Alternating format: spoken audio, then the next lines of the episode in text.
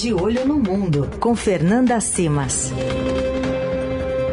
Fernanda Simas, toda terça-feira aqui conosco para tentar explicar o mundo e hoje uma lupa sobre Israel. Tudo bem, Fê? Bom dia. Bom dia, Carol. Bom dia, Heisen. Bom, bom dia, dia todo mundo. Tudo bom? Tudo certo.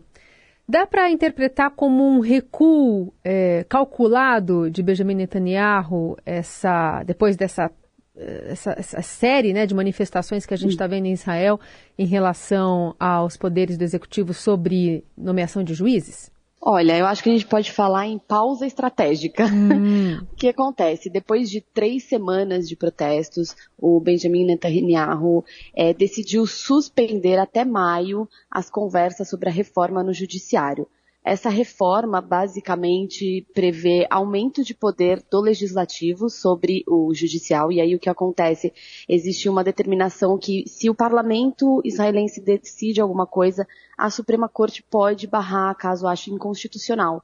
E a ideia da reforma é que, depois disso, o projeto volte ao legislativo, ou seja, você vai anulando o poder da Suprema Corte israelense, né? Com certeza isso é minar a democracia, de certa forma, e você já vê as manifestações desde o começo falando disso. É a democracia morrendo em Israel se essa reforma for aprovada, e ela tem voto para ser aprovada, porque o Netanyahu tem uma coalizão de maioria no Congresso. Então, depois de três semanas de muito protesto, ele falou que vai esperar até maio. O que, acontece? A gente entra agora no período de festas judaicas, então seria visto, a própria coalizão governista estava vendo essa discussão neste momento como muito inflamatória. O país podia ter até uma guerra civil, a questão de segurança estava complicada, o próprio ministro da Defesa afirmou no fim de semana que Israel estava se colocando em uma situação de segurança complicada com essas manifestações. Então, é o Netanyahu, depois de ceder algumas coisas à ala mais extremista da sua coalizão, da extrema-direita, ele conseguiu dar essa pausa estratégica. Bom, nessa pausa estratégica que ele deu, Fernanda, parece que os manifestantes não se convenceram, até porque logo depois do anúncio os protestos continuaram e mais se intensificaram, né? É, o que acontece? A gente vê uma intensificação muito forte a partir do domingo, deste domingo que passou, justamente quando o Netanyahu demite o ministro da Defesa após essa declaração dele de que seria importante suspender esse processo de reforma por conta da situação de segurança. As manifestações ontem foram muito grandes, existiu uma greve geral que afetou desde lojas McDonald's até hospitais e o aeroporto, então assim, foi uma adesão muito forte. Os militares já vinham se posicionando e a postura dos militares em Israel é muito é, levada em consideração e eles falavam que eram contra essa reforma. E aí, quando Netanyahu discursa e fala que, então tá, vamos suspender até maio, logo em seguida vem um líder da extrema-direita que faz parte da coalizão governista e fala que tá suspensa, tudo bem, só que a reforma vai passar, vai ser discutida e vai ser aprovada. Então, quando ele fala isso, é, as pessoas já entenderam que é simplesmente uma pausa mesmo. E aí os manifestantes, né, as organizações, as centrais sindicais, já saíram falando, tudo bem, a gente continua nas ruas, a gente vai continuar, porque a gente não pode aceitar que a democracia seja degringolada desse jeito em Israel, né? É, é um risco muito grande para a situação nacional de Israel, mas também para o equilíbrio de forças no Oriente Médio, se Israel der esse passo. Então, é muito preocupante mesmo o que está acontecendo por lá.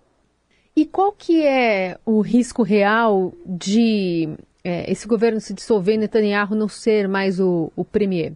Bom, o que acontece? A coalizão governista é muito forte. O Netanyahu conseguiu criar uma base ao se aliar com a extrema-direita, com os mais ultraconservadores, ultranacionalistas, que é uma base forte, tem maioria no Congresso, tem força, mas a única opção dos manifestantes nesse momento é realmente ir para as ruas até que fique insustentável e esse governo caia.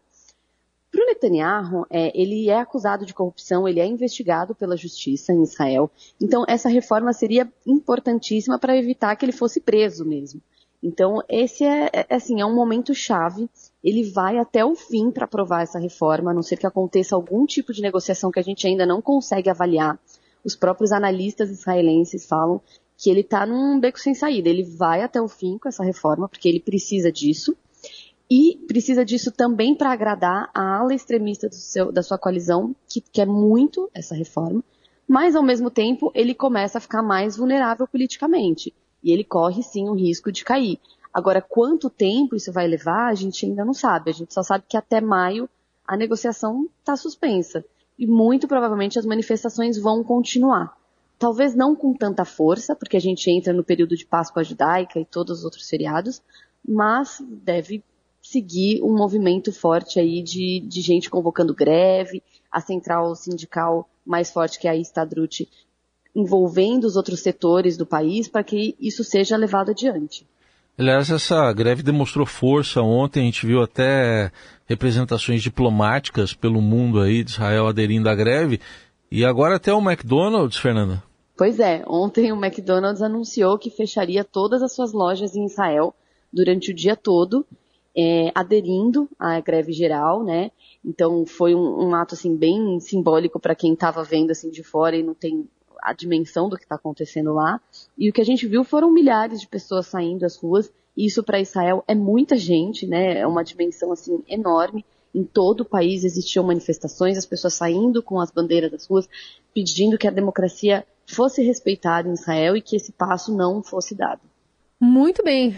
A Fernanda Simas vai continuar de olho em Israel e atualiza para a gente as informações. Fê, que é nossa colunista, chefe de reportagem de internacional do Estadão. Obrigada, Fernanda. Até semana que vem.